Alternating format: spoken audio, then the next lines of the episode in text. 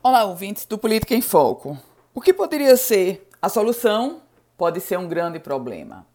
A proximidade do ex-prefeito de Natal, Carlos Eduardo Alves, com a governadora Fátima Bezerra e a, o cenário que está sendo construído para ele, Carlos Eduardo, se filiar, quem sabe, ao PCdoB, poderia ser uma solução para Fátima Bezerra e para o próprio Carlos Eduardo. Fátima Bezerra tiraria de cena um dos candidatos mais competitivos ao governo e o colocaria como candidato a senador dela. Por outro lado, Carlos Eduardo teria a possibilidade de ser o candidato a senador de Fátima Bezerra e aparentemente também chegar com fôlego ao processo eleitoral do próximo ano. O detalhe é que o PT, o partido da governadora, tem uma enorme resistência ao nome de Carlos Eduardo Alves. Até porque já há um outro Alves nessa chapa,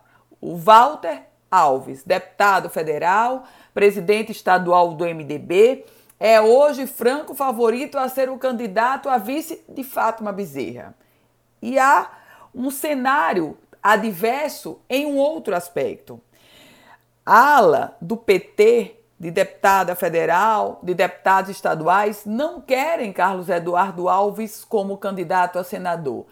E em um reflexo direto ou em uma resposta direta a esse movimento de Fátima Bezerra de tentar abraçar Carlos Eduardo como candidato a senador, os deputados estaduais e federal do PT do Rio Grande do Norte levantam agora, até então, uma bandeira que eles estavam escondendo: o nome de Jean Paul Prats para ser candidato à reeleição, ou seja, ao Senado Federal.